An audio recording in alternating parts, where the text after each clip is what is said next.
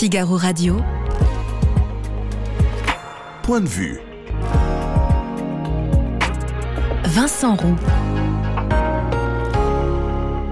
Bienvenue dans Point de vue, émission spéciale aujourd'hui et demain. Ils sont deux, deux à s'affronter pour la présidence du MEDEF. Une femme, un homme, Dominique Carlac, vice-présidente sortante, face à Patrick Martin, président délégué sortant. Et c'est avec Dominique Carlac qu'on démarre dans un instant. On reviendra aussi sur ces journées et ces nuits de violence qui euh, s'enchaînent et les mobilisations en soutien aux maires, en particulier euh, aux maires de l'Aïle-et-Rose ces dernières heures.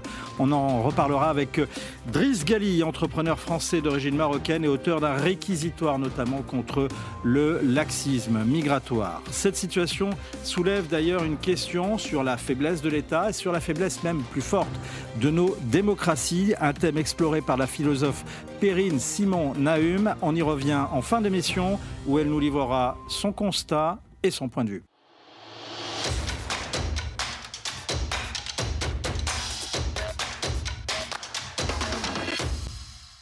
Bonjour Dominique Carlac. Bonjour. Peut-être un mot de la situation. Euh, le MEDEF, organisation officielle, demande des mesures de soutien pour les commerces victimes des émeutes.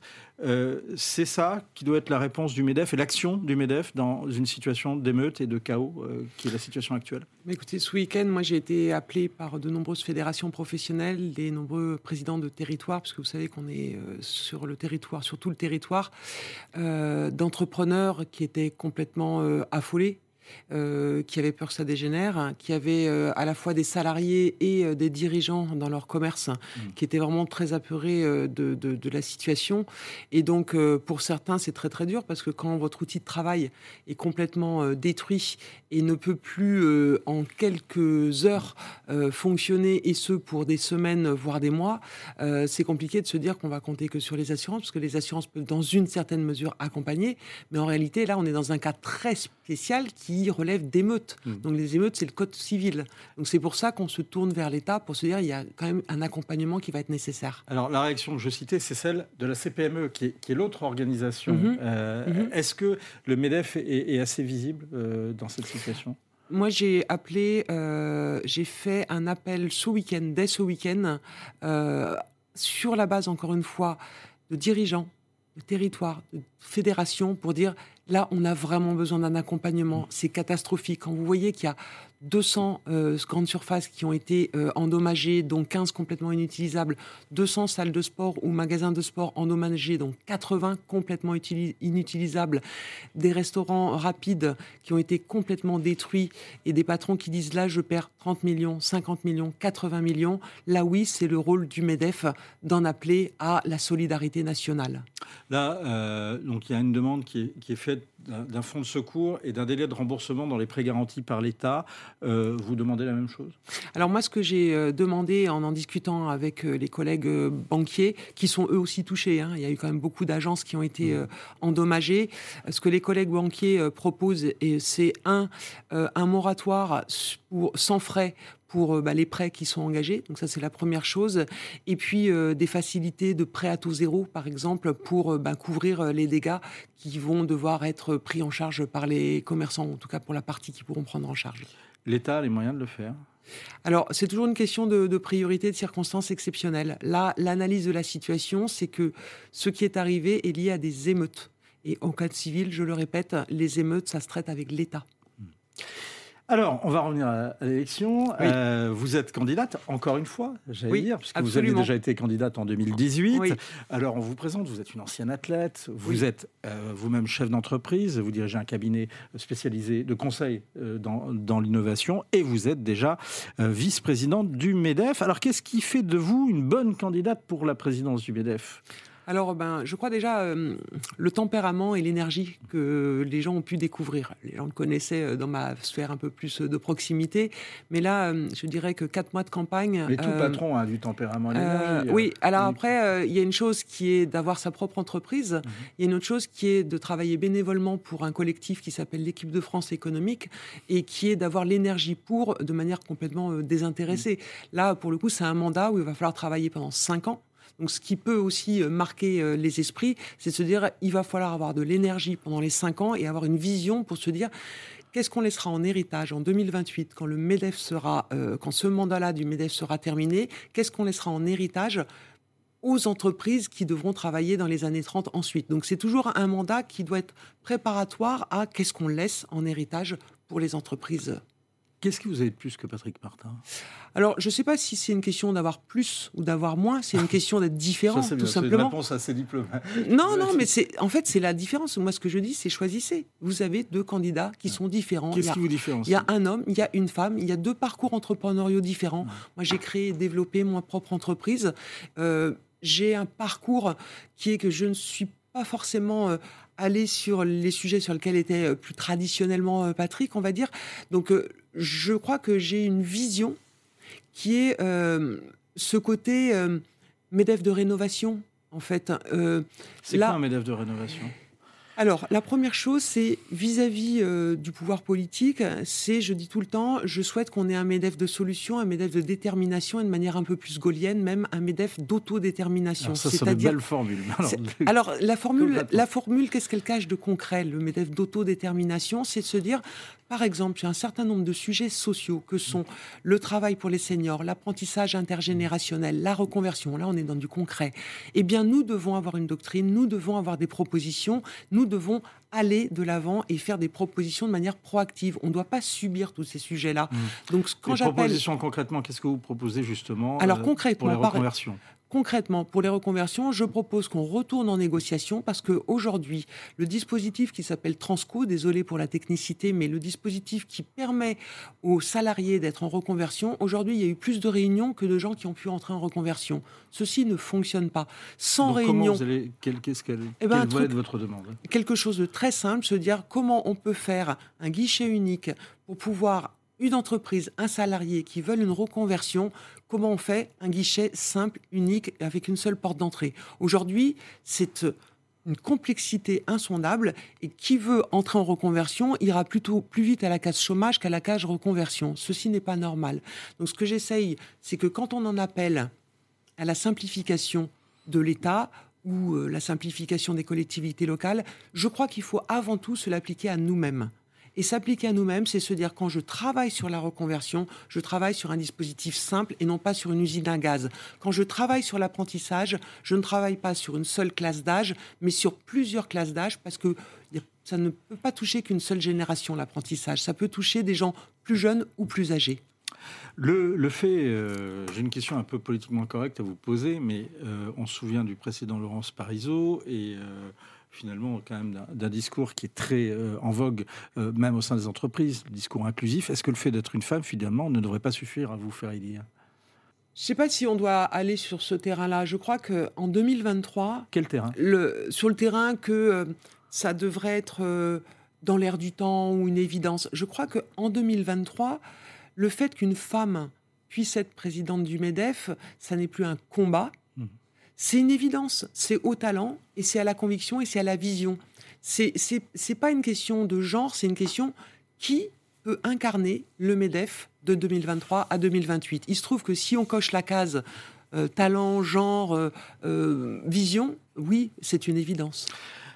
Vous êtes spécialisé dans l'innovation, on va y revenir. une question à l'inverse quand on voit quand même la puissance de la candidature de Patrick Martin, euh, combien il a, euh, son installation à la tête euh, comme président délégué du MEDEF, pardon de vous poser la question, mais est-ce que vous n'avez pas déjà perdu? Mais Sinon, vous ne me recevrez pas 24 heures avant la fin de la campagne. Vous, vous, avez remarqué que cette campagne, elle dure depuis 4 mois, ouverture le 6 mars, fermeture le 6 juillet. Au début, effectivement, il y avait une petite musique qui disait c'est plié d'avance. Moi, j'ai jamais vu d'élection pliée d'avance. J'ai jamais vu. Ou alors, euh, vous avez peut-être vu euh, et Balladur euh, élu président de la République, Jospin élu président de la République, ou Fillon élu président de la République. J'ai tenu ah, les Macron quatre mois. Élu, réélu président de la République, et ça, tout le monde l'annonçait, c'était plié. voilà. Sauf, que là, on est à quatre mois de campagne. je serai le 6 juillet devant les électeurs et devant les votants. J'ai enregistré plus, presque 350 parrainages. Il y a eu des débats. il y a eu des auditions qui étaient soit à huis clos, soit euh, en présence du public, et j'ai installé l'alternative possible, crédible, solide, et donc, la surprise est possible après-demain. Dominique Carlac, vice-présidente du MEDEF, candidate à la succession de Geoffroy de Route Bézieux et l'invité de Point de Vue. Qu'est-ce que vous pouvez répondre justement à ces personnes qui disent bah, même si on va aider les entreprises, on va mm. taper dans l'argent de l'État et donc on va mm, mm. taper dans les impôts. Ce que un de nos éditorialistes disait ce matin, c'est la double peine. Pour ceux, le buraliste qui sera à la fois euh, dévasté, il devra à la fois payer pour ses dégâts et en plus payer les impôts pour euh, rembourser les dégâts pour lesquels l'État aura payé en quelques heures, en quelques heures, des commerces ont été détruits. Des équipes entières ont été mises au chômage et ce durablement. Ceci aura un coût très important. Donc si on ne remet pas très rapidement le pied à l'étrier de ces commerçants, le coût social du chômage obligatoire pour les gens qui n'ont plus d'outils de travail va être bien plus important. Voilà l'idée qu'il y a derrière, c'est que le coût du chômage lié à des destructions, lié à des émeutes, est très important pour la collectivité, pour nos impôts, ça c'est indéniable. Donc il faut rapidement pouvoir remettre le pied à l'étrier et la confiance dans ces, euh, pour ces entrepreneurs et pour les salariés et les équipes qu'il y a. Je prends l'exemple de Sergi, il y a eu une concession automobile qui a été détruite. Samedi matin, 120 collaborateurs qui étaient au tapis, qui n'avaient plus leur emploi. Ça, ça va coûter cher. Donc on a intérêt à avoir un, geste de solidarité pour que rapidement l'outil de travail soit reconstitué. Vous êtes spécialisé dans l'innovation, vous militez pour la, la, sécurisation, vous avez milité, ça c'était notamment en 2018 aussi, pour la sécurisation de la circulation des masses d'informations. Est-ce que vous militez en faveur de la souveraineté numérique? Alors oui, je milite pour la souveraineté numérique et pour la sécurité numérique. C'est-à-dire qu'aujourd'hui, euh, concrètement, concrètement, concrètement, il faut absolument qu'on réfléchisse en interne au Medef, au cloud européen. Ça, ça me semble indispensable. Comment vous allez militer en faveur de la réindustrialisation? Alors, la réindustrialisation, vaste sujet, puisqu'on a un capitalisme d'État américain avec l'IRA, mmh. on a un capitalisme d'État chinois avec le système euh, politique qu'ils ont, et nous, on a l'Europe et la France avec la surtransposition d'un certain nombre de, normes. Comment on va lutter? La première chose à faire, c'est se dire, quand on veut une industrie forte, il faut une mise sur le marché de solutions innovantes industrielles rapides. Mmh. Si on veut une industrie forte, il faut absolument que nos innovations aillent rapidement chez les clients. Sinon, c'est les solutions. comment on fait? Comment vous préconisez? Eh ben, on change complètement le logiciel de la réglementation et de la norme en Europe en disant le principe de précaution ne doit pas prendre le pas sur le principe d'innovation. Ça veut dire que concrètement, quand vous dites que on va avoir un stress hydrique, on va avoir un problème avec l'eau, les États vont se battre sur l'eau dans quelques années. Il faut donc qu'on soit en capacité de réutiliser l'eau. Aujourd'hui, ça n'est pas possible réglementairement. Réutiliser l'eau dans l'industrie n'est pas possible. Donc ça coûte très cher donc on a une, industrie qui coûte très cher en consommation d'eau. Donc si on n'est pas compétitif et qu'on continue à utiliser à fond perdu l'eau et qu'en plus on a le stress hydrique et que tout ça est dû à une réglementation qui vous dit ah non non non vous ne devez pas utiliser réutiliser les eaux usées quand vous êtes un industriel. Donc le changement il est sur la norme. Dominique Carlac, est-ce qu'on peut réindustrialiser dans ce cas-là tout en verdissant? Question subsidiaire, est-ce que les normes environnementales notamment ne sont pas un frein à l'innovation, à la réindustrialisation et à la croissance? C'est exactement ce que je viens de vous dire. C'est-à-dire qu'aujourd'hui, quand on qualifie... Vous m'avez dit ça de façon générale, mais aujourd'hui, vous parle des normes environnementales. Bah, les normes environnementales, aujourd'hui, elles voudraient qu'on soit arrivé avant d'être parti une norme environnementale, quand vous dites CSRD, ce qui est la norme européenne, quand vous dites qu'il y a plus d'une centaine de classes pour dire vous êtes blanc, vous êtes noir, vous êtes vert, pour dire voilà, euh, vous êtes dans les bonnes cases environnementales, et qu'on dit voilà, tu as, un, indicateur de performance extra-financière qui se traduit par une norme européenne, mmh. et tu as 100 catégories à devoir remplir. Bien évidemment qu'aucune des industries peut remplir tout ça rapidement. Donc on, on recule, on recule, on recule en faisant de la norme, en faisant du réglementaire et en ne laissant pas l'innovation s'imposer. Donc comment on fait concrètement? Eh bien on change la norme et on dit le principe d'innovation l'emporte sur le principe de précaution. La France est économiquement attractive, mais pourtant ce sont des entreprises étrangères qui s'implantent. Est-ce qu'il ne faut pas plus soutenir prioritairement les entreprises françaises? Alors euh, les deux, parce que les entreprises euh, étrangères qui viennent en France, elles viennent pour des raisons assez simples, c'est que l'attractivité du système de recherche et de la fiscalité de la recherche en France est intéressante. Mmh.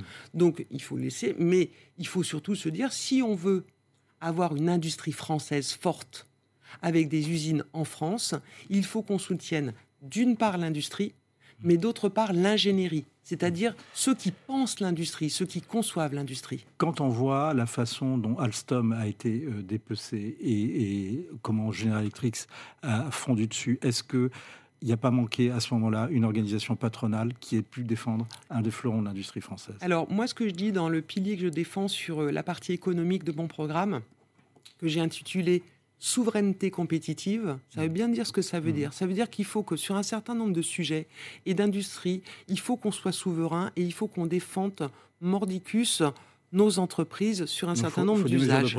Voilà. Alors moi, ce que je dis, c'est plutôt une chose un petit peu différente. Je dis qu'il faut qu'en Europe, et que le MEDEF soit à la manœuvre là-dessus, qu'en Europe, on ait une nouvelle doctrine de la concurrence. On est un peu des nains et des, naïfs. Hein. Pourquoi on s'empêche avec euh, la, doctrine de concurrence européenne, pourquoi on s'empêche de, de, concrétiser des champions européens? On a peur de notre ombre ou quoi? Mm. En attendant, il ne faut pas rêver. Hein. Les, les, Américains, avec l'IRA, ne s'empêchent pas de protéger mm. leurs industries. Il faut faire un IRA à la française ou un IRA à l'européenne? Un IRA à l'européenne. Quelle, sera votre, quelle serait votre première mesure comme présidente? Alors, une mesure euh, qui touche 50%, si ce n'est 100% en réalité, mais le dernier sondage a montré qu'il y avait 48% de chefs d'entreprise qui ont des problèmes de recrutement et de fidélisation de leurs troupes. Donc mon premier sujet, c'est le travail tout au long de la vie en compétences, en mobilité, c'est-à-dire apprentissage, reconversion, travail senior. Et donc financement pour ça. Et donc négociation pour ça. Un argument pour ceux qui hésitent à voter pour vous Mon slogan, vous voulez dire pourquoi je suis là Alors, ça s'appelle les arguments de Dominique Carlac. Alors, mon argument, c'est que dans un contexte où euh, les entreprises sont parfois montrées du doigt, moi j'ai la conviction que les entreprises sont la solution, sont la solution humaine, économique, écologique et sociale. C'est encore là où on prend l'ascenseur social. Donc moi je veux faire ce MEDEF de solutions, de solutions économiques, sociales, humaine et écologique. S'il y a une chose à retenir ce soir pour votre candidature, attention, c'est votre réponse, c'est votre réponse qu'on va tweeter là. Mais c'est ce que je viens de vous dire. C'est ce que je viens de vous dire. J'ai la conviction, j'ai voilà, j'ai la conviction que les entre, surtout dans le contexte actuel, j'ai la conviction et je l'avais déjà avant les événements que l'entreprise c'est la solution et je veux un MEDEF de solution. Dominique Carlac, ancien athlète, chef d'entreprise, euh, un cabinet de conseil en innovation, en l'occurrence vice-présidente du MEDEF. Elle est candidate à la présidence du MEDEF et l'élection, ça démarre mercredi et c'est jusqu'à jeudi midi. Merci beaucoup, Dominique Carlac. Figaro Radio. Point de vue. Vincent Roux. Bonjour Gali. Bonjour.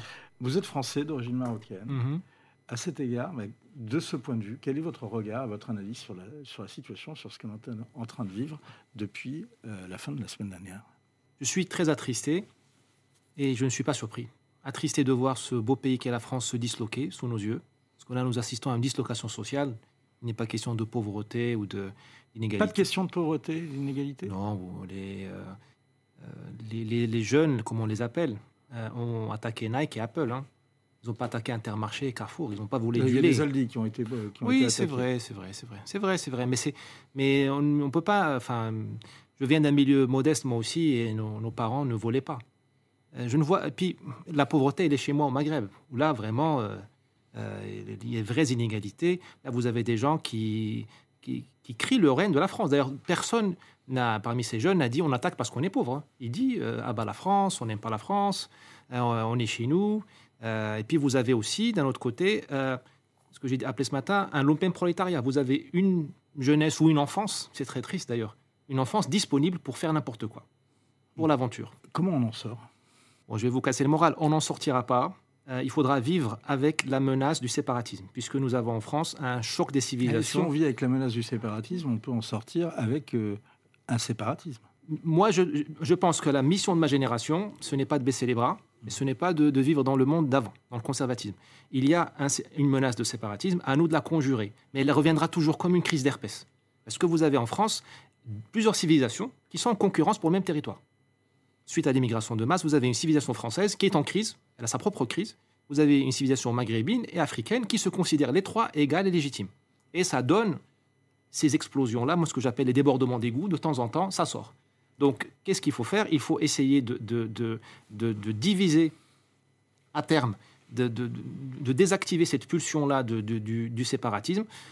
Plusieurs mesures, notamment essayer de promouvoir deux choses, je dirais, pour être très, très pratique. Un peu caricatural, je m'en excuse. Il faut sévir sur les éléments les plus récalcitrants, mais sévir, euh, les neutraliser par la loi. Voilà, le, les sortir de. Est-ce qu'il faut l'état d'urgence, vous pensez? Je suis pas constitutionnaliste, je, mais moi je pense qu'il faut aller au-delà de. Je pense que l'état d'urgence ne servira à rien.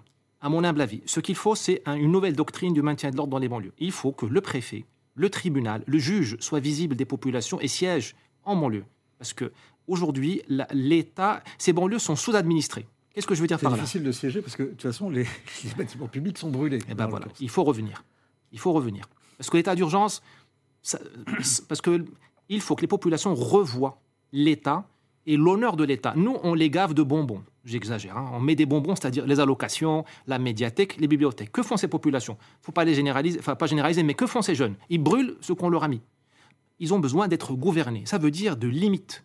Il faut qu'on mette des limites. Ça ne veut pas dire l'autoritarisme. C'est pour ça que j'aime pas la question de l'état d'urgence. Mais que, l'État revienne en banlieue, l'État régalien. Et nous avons quand même une tradition en France de maintien de l'ordre sans être fasciste. C'est juste une question de, bon sens. Gérald Darmanin, est-ce que vous, vous, le croyez quand il parle d'un recul de l'intensité, ce qu'il a fait euh, samedi puis dimanche? C'est comme, vous savez, c'est comme le nombre de viols. Hein. Euh, si les, femmes victimes de viols ne déclarent pas les viols, on a l'impression qu'il y en a moins. Bon, là, on nous dit qu'il y a moins d'interpellations. Est-ce que c'est les policiers qui sont plus, euh, moins, moins motivés pour interpeller Ou est-ce que vraiment il y a hmm. une recul? Je ne sais pas. Donc vous n'y croyez pas? Je ne crois pas dans M. Darmanin depuis l'histoire du Stade de France où il a confondu les Afghans avec d'autres euh, populations. je ne crois plus. C'était avec les Britanniques. Euh, la cagnotte de soutien euh, aux policiers de Nanterre atteint, au moment où on se parle, plus d'un million d'euros, a dépassé le cadre d'un million d'euros. Quelle leçon vous en tirez? Une leçon qu'il y a dans ce pays une opinion publique refoulée, brimée, souterraine. Hmm. Et il y a aujourd'hui en France des gens qui ne sont pas dans le consensus médiatique. Ils se cachent, ils Qu'est-ce que vous appelez le consensus médiatique? Je vais être très, très franc, c'est un consensus qui est euh, globalement anti-français. C'est-à-dire que tout ce qui fait mal à la France, il, il est sur les là Ah oui. La C'est pas un peu exagéré? Non, non, non. Bah, je, veux prendre, je prends des images très fortes, mais tout ce qui peut dire que la France c'est has-been, la France s'est dépassée, le cadre européen est meilleur que la France, la France a colonisé, la France doit être aérée, la France. Euh, Ce qui est vrai, c'est que la France a colonisé. C'est sûr, mais bon, les, Marocains, nous avons colonisé le Mali. Elle a décolonisé. Bien sûr, tout le monde a colonisé. Même les, même les Anglais ont colonisé les Irlandais. Euh, alors, Christian Léon nous dit euh, Mais monsieur Driss Gali, vous êtes, vous êtes naïf avec respect. Alors, euh, mhm. Christian Léon, dites-nous pourquoi vous pensez que, le, vous pensez que Driss Gali est, naïf. Moi, quand je lis votre livre, je n'ai pas, pas tout lu, mais enfin, j'aurais profité pour regarder de nouveau votre, votre, livre. Et je pense que vous, enfin, on peut dire tout, mais pas être naïf. En tout cas, vous avez, vous avez des, des solutions, vous en proposez. moi, j'ai une question est-ce qu'il faut un nouveau plan banlieue? Non. Pourquoi? Parce que le problème n'est pas un problème de ciment, de, plastique et de vitres et de tramway? Donc ça, vous faites allusion à ce que étaient les plans banlieues, qui étaient des plans de reconstruction et, de, rénovation, euh, des, notamment des, habitations, des immeubles, et euh, dans l'ensemble de, ces quartiers. Non, non, c'est pas le problème. je pense que 40 ans d'erreur devraient quand même nous ouvrir les yeux. Il faut deux révolutions. Une révolution de la doctrine du maintien de l'ordre, c'est-à-dire euh, euh, ce n'est pas seulement la police de proximité, c'est l'autorité de proximité. Vous croyez à la police de proximité? Euh, une fois qu'on a enlevé les éléments, quand il y a quelqu'un qui porte une Kalachnikov, il ne faut pas de police de proximité. Quand il y a un dealer avec 20, euh, une 20 bandits qui tient une cité, on ne peut pas mettre la police de proximité. La police de proximité est une étape ultérieure à la reprise en main et à la reprise en main profonde des quartiers. Ce n'est pas seulement éliminer les éléments les plus, les plus dangereux, c'est voir des, déraciner tous les, les, les, choufs, comme on appelle, les, les guetteurs, les, les... Mais comment on fait? Appliquer la loi. Ce que plusieurs de nos juges ne veulent pas faire. Et construire des prisons. Le, problème, c'est ça. Pour vous, c'est que le problème, c'est il est judiciaire et euh, les prisons, pourtant, elles sont surpeuplées. Parce qu'on n'en fait pas. Parce que nous avons une société de plus en plus criminogène et, on, et c'est donc c'est normal que nos prisons soient surpeuplées. Il aurait fallu il faudrait en construire plus. Est-ce que vous pensez qu'on est dans une situation de guerre civile? Bon, après, moi, Vous je suis... plus de séparatisme, Ouais. de concurrence de communautés. On peut déraper vers la guerre civile. On peut, on, on peut y aller. Euh, ce sont des choses. On est dans le monde de l'irrationnel, de l'émotionnel. On ne peut pas le prévoir. Mais le risque séparatiste, il pointe, à mon avis, très, très près de nous. Certains, euh, certains policiers, nous dit Claudius, ne méritent pas leur place dans les forces de l'ordre. Est-ce que c'est votre point de vue aussi? Je suis certain que euh, la police nationale, la gendarmerie aussi, souffrent de l'effondrement du niveau de nos fonctionnaires Mm. et de nos cadres dans la, de l'éducation nationale. Nous avons vu l'épisode euh, du Covid, l'épisode des Gilets jaunes, nous avons vu la police qui a abusé de son autorité. Mais je pense que globalement, la, la police française... Abuser de son autorité? Ah oui, moi, moi, très sincèrement, j'étais choqué en tant que citoyen quand je vois un policier français mettre une amende de 135 euros pour quelqu'un qui se balade euh, dans Paris. Je pense qu'on est au-delà de l'état de droit. Ils est- ont appliqué les ordres qu'ils. Ouais, mais certains autres ne sont pas légitimes. hein. Euh, Est-ce qu'il faut envoyer l'armée, selon vous? Aujourd'hui, non, me semble-t-il. Enfin, je ne suis pas à la place Beauvau, me semble-t-il. Et puis, la- l'armée a une tradition de maintien d'ordre en France. Mais euh, il faut la préparer, sinon on aura un carnage, parce que le soldat tire. Est-ce qu'il faut aggraver les sanctions contre les parents des mineurs délinquants? C'est la question qu'on pose euh, sur le site du Figaro. Ben, je vais vous dire, je n'en sais rien. Parce que très Ah, sincèrement... vous m'aidez pas grand Non, mais c'est parce que euh, j'ai envie de, de punir les parents, mais j'ai l'impression qu'il n'y a plus de parents. J'ai l'impression qu'ils sont. On va, on va punir des gens qui ne, qui ne sont plus écoutés par leurs enfants. Parce que à quoi ça sert de punir le, le papa ou la maman? C'est pour que le papa ou la maman euh, re- rentre en représailles Mm. sur son enfant. Moi, j'ai vu des situations dans le travail où vous avez des mamans complètement dépassées par leurs enfants, alors vous pouvez la punir. Le, le- le- le gosse n'entend plus. Euh, Qu'est-ce que vous inspire euh, les déclarations d'Emmanuel Macron quand il euh, euh, s'en prend et dénonce euh, les réseaux sociaux et les jeux vidéo euh, dans les facteurs qui peuvent expliquer euh, la situation actuelle? J'ai envie, de- envie de rire parce que euh, c'est vraiment le, dernier. euh, c'est le terreau de la propagation. Je veux bien qu'il y ait un effet, mais c'est pas ça. Le, le- c'est pas ça l'enjeu. L'enjeu, c'est l'être humain. Là, c'est, c'est le problème avec les, Monsieur Macron et la génération aujourd'hui de technocrates qui nous gouvernent. Ils ont oublié la matière humaine. Nous ne sommes pas des algorithmes, nous ne sommes pas des codes. Il y a un être humain. Il y a des êtres humains en France aujourd'hui qui, un, ne sont pas inhibés, donc ils cassent du flic. Demain, ils tueront un préfet. Ils ont failli tuer un maire hein, à La Île-des-Roses. Donc ils n'ont pas, ils ont pas inhibé la violence, ils s'empêchent pas, comme dirait Camus, et, et qui ne se, qui se disent pas français. C'est ça la vérité, c'est ça le driver, le moteur de, ce, de cet incendie. Les réseaux sociaux, tout ça, bon, c'est, euh, vous savez, ils ont pas des de... aggravants, des accélérateurs. Bien sûr, bien sûr. Mais, mais c'est- comme les armes par destination. Moi, euh, avec ce micro, je peux tuer quelqu'un, mais, le pro- mais c'est moi le coupable, c'est moi qui ai la pulsion, c'est pas le micro. Vous avez euh, écrit, vous venez d'écrire une autre histoire hein, du, du col- du colonialisme. Est-ce que vous pensez que dans les événements qu'on vit actuellement, euh, il y a une, en tous les cas, il y a une résonance avec tout le discours euh, sur la colonisation Malheureusement, nous sommes euh, dans une situation qui est très, qui, est très similaire à ce qui s'est passé à la, pendant la colonisation. Vous avez une- un séparatisme territorial, c'est-à-dire que dans les colonies, les Français vivaient à part, les indigènes, comme on les appelait avant, vivaient à part. Vous aviez des, des faits divers sanglants. Et on disait à l'époque, ce sont les hors-la-loi. En Algérie, on disait les HLL. Mm. En fait, c'était déjà l'insurrection, mais qui était euh, travestie de banditisme. Vous avez le même euh, dialogue, les mêmes mots, les blancs, les musulmans, c'est la même chose qu'en Algérie, par exemple. Et pire, et c'est ça qui me. Moi, très sincèrement, je suis peiné.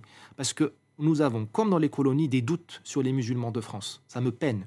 Parce que certains musulmans de France se font traiter d'arabes de service.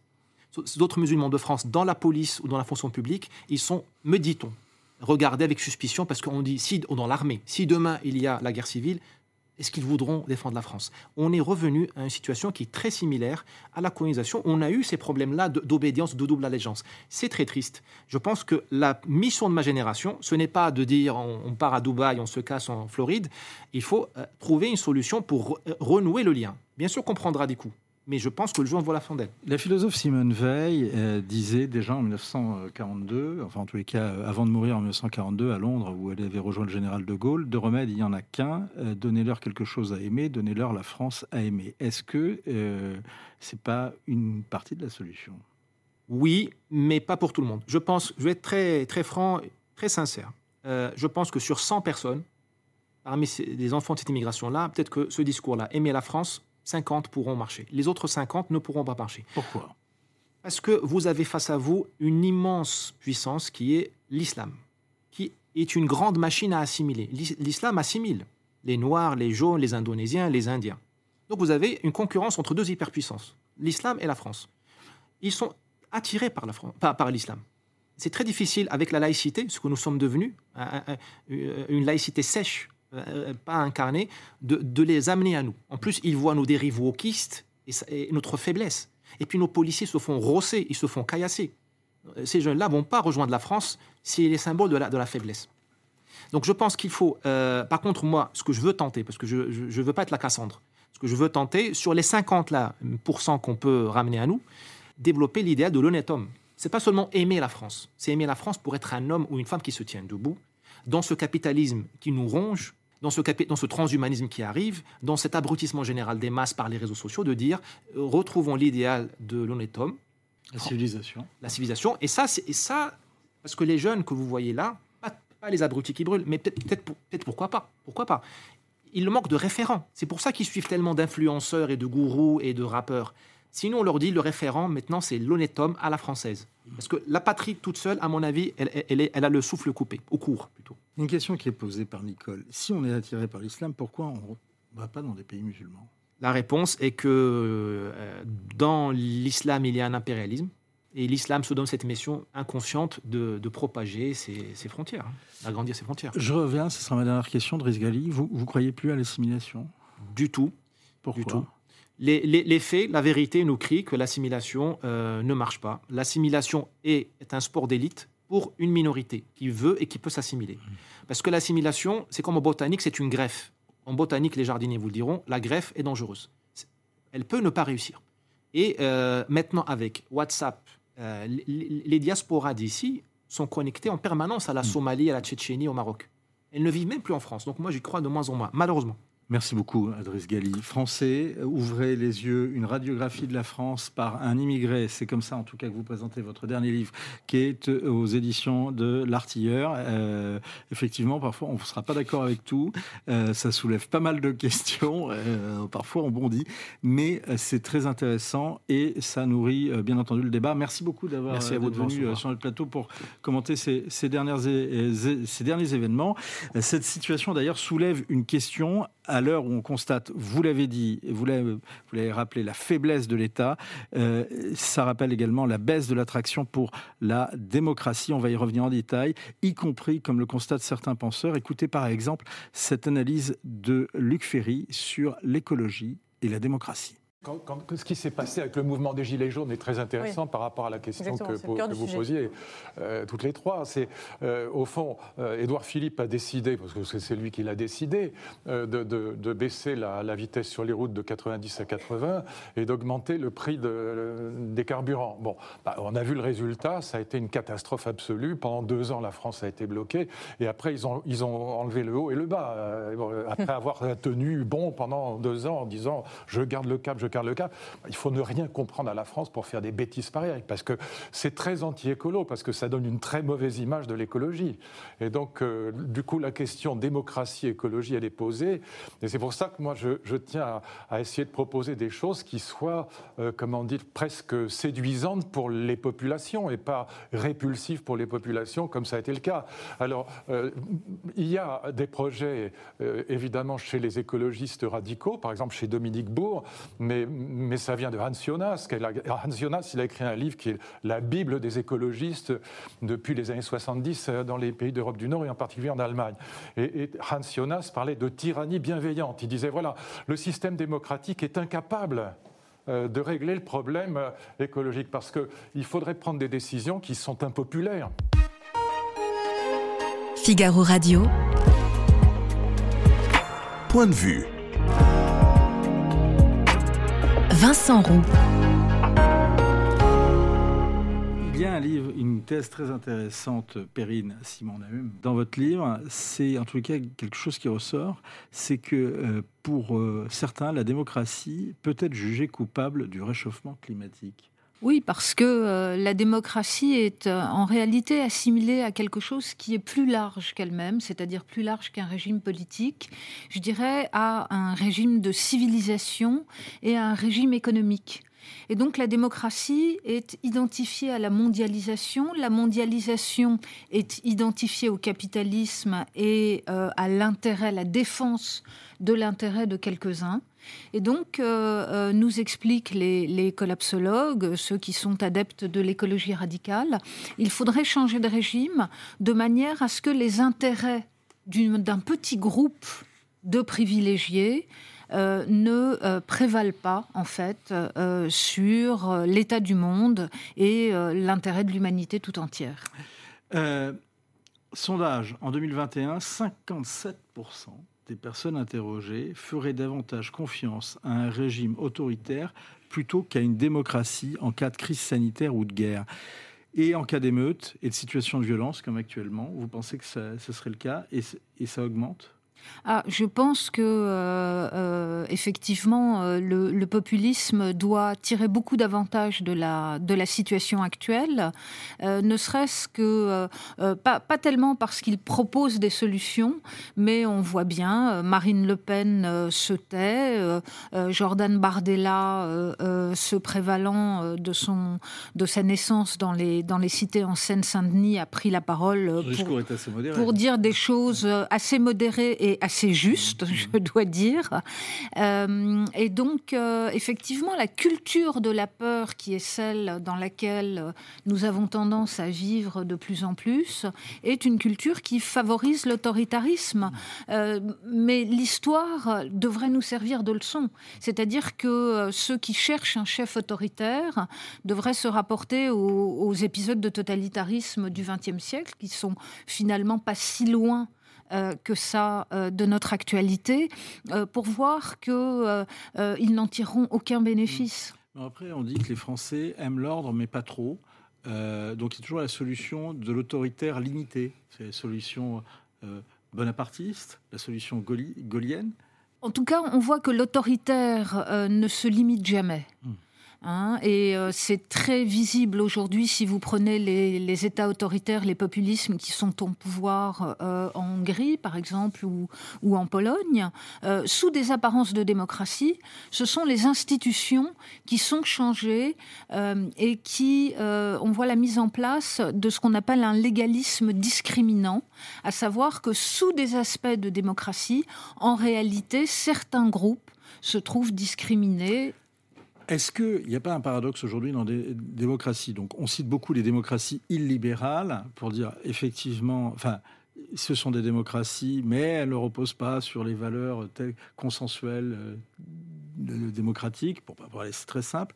On a la pensée progressiste, qui est euh, la pensée matricielle, ou en tout cas se présentant comme telle, euh, du régime démocratique, et qui euh, se dit aujourd'hui bah, prêt à, faire des mesures restrictives ou autoritaires pour sauver, pour sauver soit le monde, l'humanité, soit la démocratie elle-même. Je vous prends un autre exemple.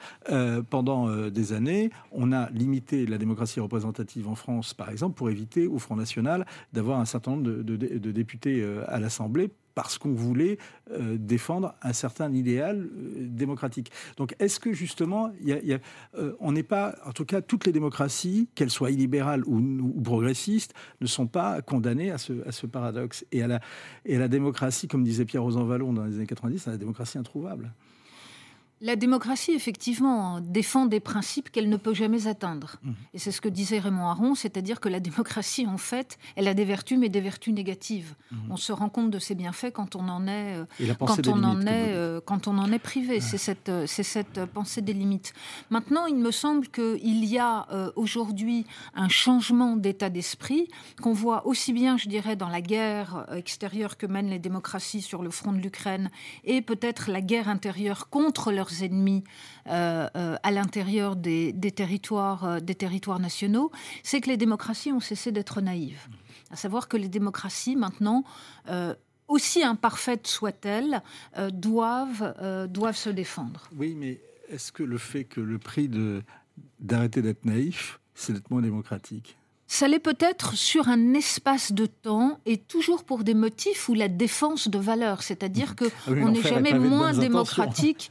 Oui, on n'est jamais moins démocratique. Si vous voulez, on voit très bien ce qui s'est passé euh, pendant le, Covid. Euh, moi, j'étais très choquée quand euh, un certain nombre de mes amis expliquaient que la Chine résolvait le problème beaucoup mieux que, que nous et attaquait le gouvernement français sous le prétexte d'un coup d'État sanitaire. Mais on voit très bien que nous sommes revenus au fonctionnement normal des institutions une fois que, euh, une fois que la pandémie a été vaincue. Vous ne pensez pas qu'il y a eu des précédents quand même, des tabous qui ont été franchis à ce moment-là et des, précédents qui, posent question en, termes de, en termes de restriction des libertés à ce moment-là?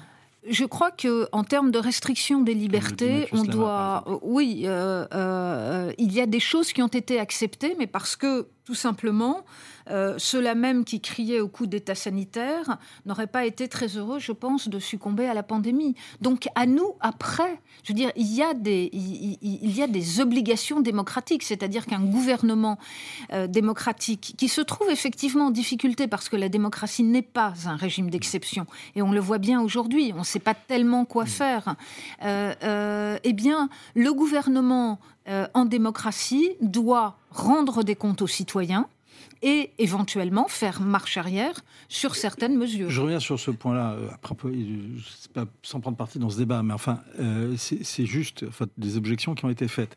Euh, à ce moment-là, aucun organisme démocratique, enfin, à part le, gouvernement, mais qui, qui, a, agi sans, consultation, a pris donc de mesures de restriction de liberté. Les instances qui euh, ont validé ces restrictions de liberté ne sont pas des instances démocratiques à proprement parler. C'est le Conseil d'État, c'est des le Conseil constitutionnel, euh, donc c'est des, organes de, juridiction. Euh, est-ce que là aussi, il n'y a pas quelque chose qui pose question? Alors, ce ne sont pas des instances élues démocratiquement, mm-hmm. mais ce sont des instances qui appartiennent au système démocratique, mm-hmm. c'est-à-dire que qui jouent le, rôle de contre-pouvoir.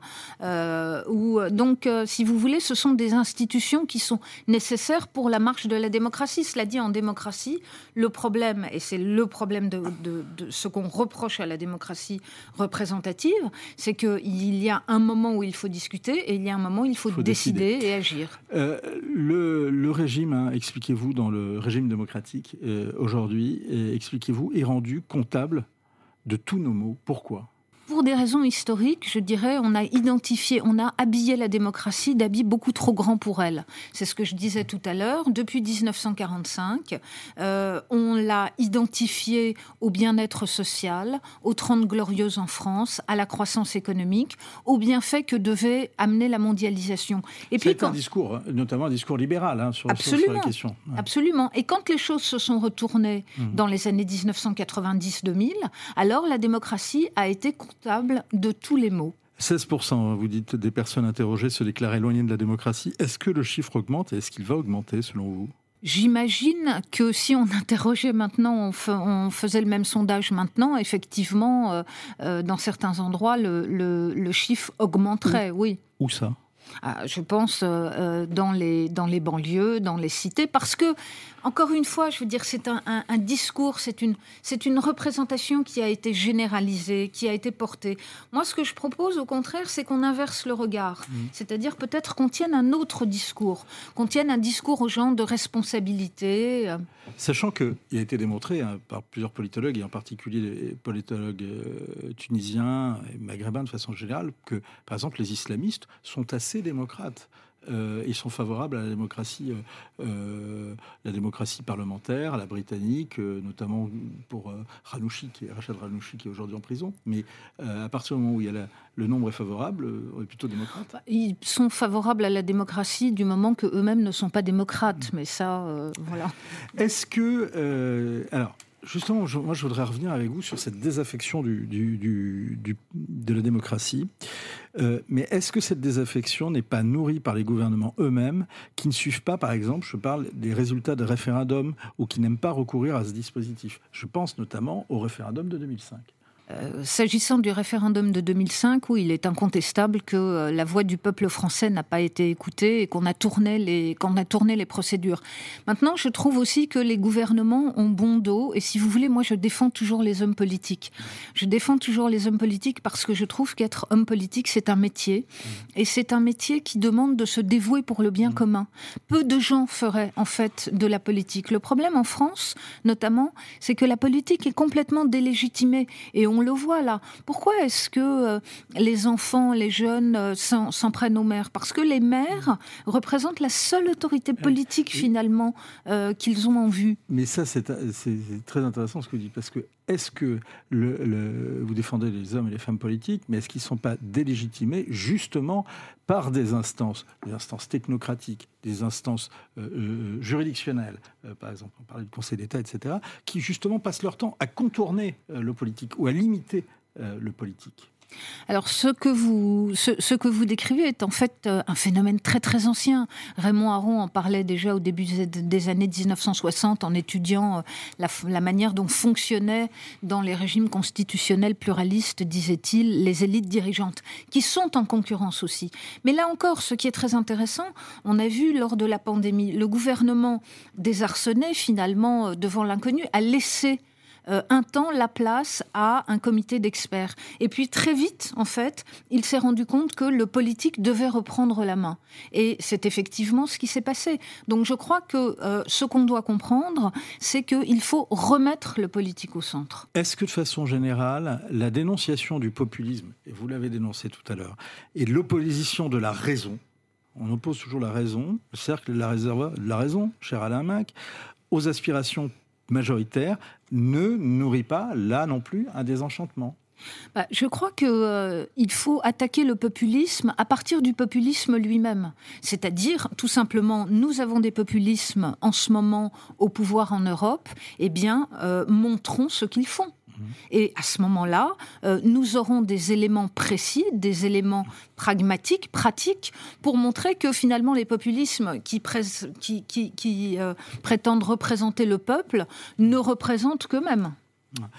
Euh, la résistance ukrainienne. Ah oui, on va revenir à la résistance ukrainienne. Mais on parle d'individualisme également. Est-ce que l'individualisme n'est pas un dissolvant de nos démocraties? Il n'est un dissolvant de la démocratie que euh, si effectivement on l'oppose à l'intérêt collectif. La démocratie, ça n'est pas un régime de consensus, c'est un régime de conflit. C'est un régime de conflit parce que c'est un régime qui reconnaît l'intérêt de l'individu. Mais c'est aussi un régime qui euh, tente d'organiser les choses de manière à ce que ces intérêts se trouvent en quelque sorte dépassés, subsumés sous un intérêt collectif. Mais, alors, pardon d'être très provocateur, mais puisqu'on parlait de totalitarisme, est-ce qu'il ne peut pas y avoir là, effectivement, certaines racines euh. Quand André Léniel, aujourd'hui vice-président de l'Association des maires de France, mais déclare en 1981 à la droite, vous êtes politiquement minoritaire, vous avez donc juridiquement tort, est-ce que là, il n'y a pas, ce qui, d'un point de vue euh, démocratique en tous les cas, formellement euh, entendable, mais est-ce que là, il n'y a, pas justement des racines, et en tous les cas, des germes totalitaires? Bah, je crois que ce n'est pas dans une théorie démocratique, en tout cas, qu'il prenait son inspiration, parce que ce n'est pas le cas. Euh, euh, je veux dire, certes, les, les décisions de la majorité s'appliquent en démocratie, et c'est le principe de la démocratie mm. représentative, mais cette majorité peut être remplacée euh, euh, aux élections qui suivent par ce qui était avant la minorité, et d'autre part, cette majorité, elle doit euh, faire avec des contre-pouvoirs. La résistance ukrainienne témoigne du fait que certains de nos contemporains, vous dites, écrivez-vous, sont prêts à risquer leur vie plutôt que d'y renoncer. Oui, plutôt que de renoncer à la liberté, plutôt que de renoncer à la démocratie, ce que Vladimir Poutine n'a pas supporté, c'était le chemin démocratique euh, mis en place, emprunté par l'Ukraine depuis maintenant une quinzaine d'années, à travers ses institutions politiques, à travers ses institutions universitaires. Et quand vous parlez à des collègues, euh, nous avons des collègues ukrainiens euh, qui sont maintenant en France, eh bien, vous voyez le prix ce que représente pour eux l'Europe, ce que représente la liberté. Est-ce que c'est pas aussi quand même la, volonté d'indépendance et l'identité ukrainienne aussi pour laquelle ils sont prêts à se sacrifier? Bien, le génie, euh, je crois, de Volodymyr Zelensky, ça a été justement hmm. euh, de euh, résister, non pas au nom d'un nationalisme ukrainien, mais au nom, je dirais, d'un universalisme européen hmm. qu'il voulait rejoindre. Vous insistez et vous pensez que c'est ça qui est suivi dans cette population ukrainienne? Ah, je crois, oui. On en débattra. Vous insistez euh, encore beaucoup sur l'éducation, la démocratie. De quoi s'agit-il vraiment? Bien, il s'agit tout simplement d'apprendre à débattre.